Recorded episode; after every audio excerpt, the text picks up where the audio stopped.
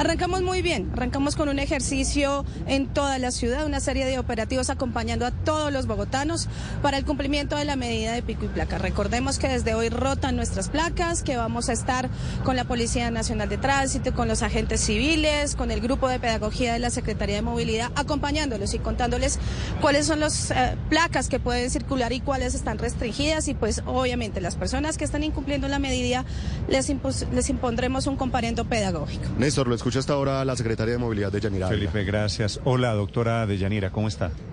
Néstor, muy bien. ¿Y tú cómo estás? Bien, doctora de Yanira, ¿por qué cambiaron el pico y placa? ¿Cuál es el sentido de este pico y placa sacando la mitad de los vehículos un día y la otra mitad el día siguiente?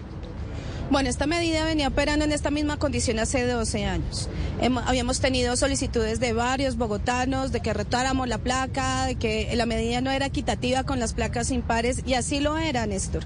Si bien tenemos la misma composición, la misma participación por dígito en el parque automotor, lo que hicimos fue darle un aire a la medida, darle mayor equidad a las placas impares y que pudieran circular más en Bogotá. Pero, pero ¿cuál es el sentido de agrupar en un día, que es lo de, lo de hoy, por ejemplo? Hoy no pueden eh, circular 1, 2, 3, 4 y 5, ¿verdad? Así es. Bueno, el, sentido era lo que te mencionaba, poder dar equidad a las placas, poder reducir la circulación a lo largo del día para minimizar la congestión en Bogotá. ¿Pero qué, quiere, ¿qué, quiere decir, doctora Deyanira, darle equidad a las placas? Que las placas impares pudieran tener días mayores de circulación en la ciudad. Y pues adicionalmente reducir la congestión en Bogotá. Recordemos que estamos haciendo un plan de horas, que la ciudad se está construyendo, que estamos haciendo toda la infraestructura para que nuestro sistema de transporte y para que las personas que se muevan en vehículo particular pues puedan circular.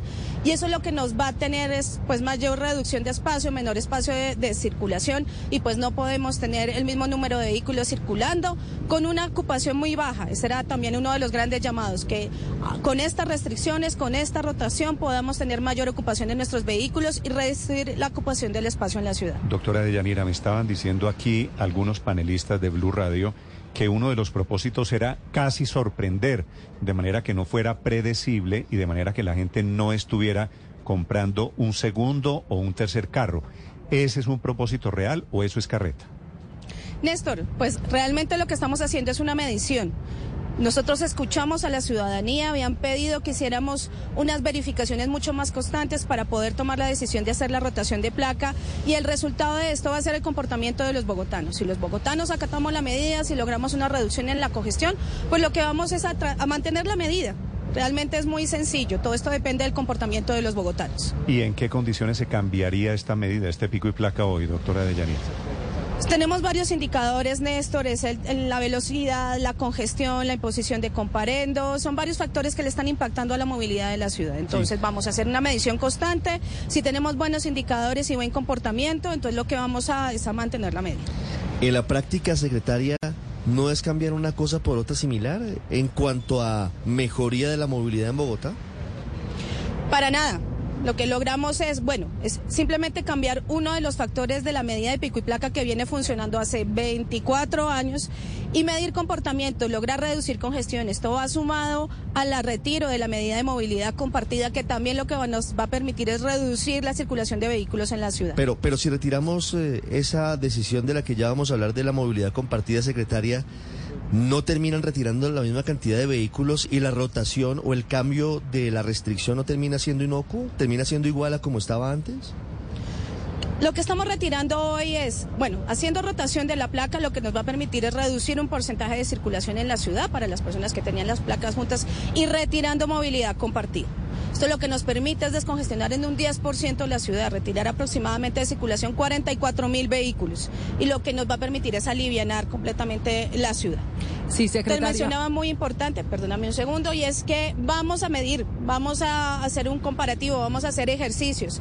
Si la medida se comporta bien, pues obviamente eh, la mantendríamos. Si, se, la, suben los niveles de congestión, pues lo que hacemos es hacer una modificación, pero como nos comprometimos con todos los ciudadanos, vamos a hacer una medición periódica de esto. Precisamente, ¿qué es lo que van a empezar a medir?